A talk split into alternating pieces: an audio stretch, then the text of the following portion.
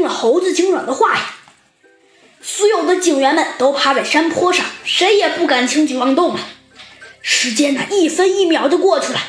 突然，就在这时，山坡后面呀，响起了激烈的枪声。猴子警长知道，分兵出击的小鸡墩墩已经在黑猩猩老板的身后动手了。猴子警长啊，命令自己率领的小分队准备战斗。只要山头上窜出的歹徒，立即将其枪毙。趴在山坡上的警员们立刻端起了自己的手枪，时刻准备投入战斗中。猴子警长啊，果断的向两个小队发出了命令：打！砰砰砰！两小队啊，一阵点射，将啊在山坡上乱跑的歹徒一个个击倒在地。受到两面夹击的歹徒们啊，完全丧失了斗志和理智。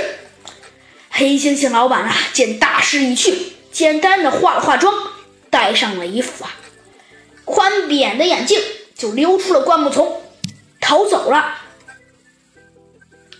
贩毒集团呐，群龙无首，小喽啰们啊，无心抵抗啊，都从灌木丛里面钻出来。为首的一个歹徒啊，举着白旗，他恐慌的喊。地上的警员们就要往上冲。猴子警长和小鸡墩墩怕歹徒们又耍花招，于是啊，猴子警长就和小鸡墩墩把在他们附近的那几个警员按倒在地，说道：“你们先别冲动。”然后猴子警长啊，率先向山头喊话：“双手举着，枪支。”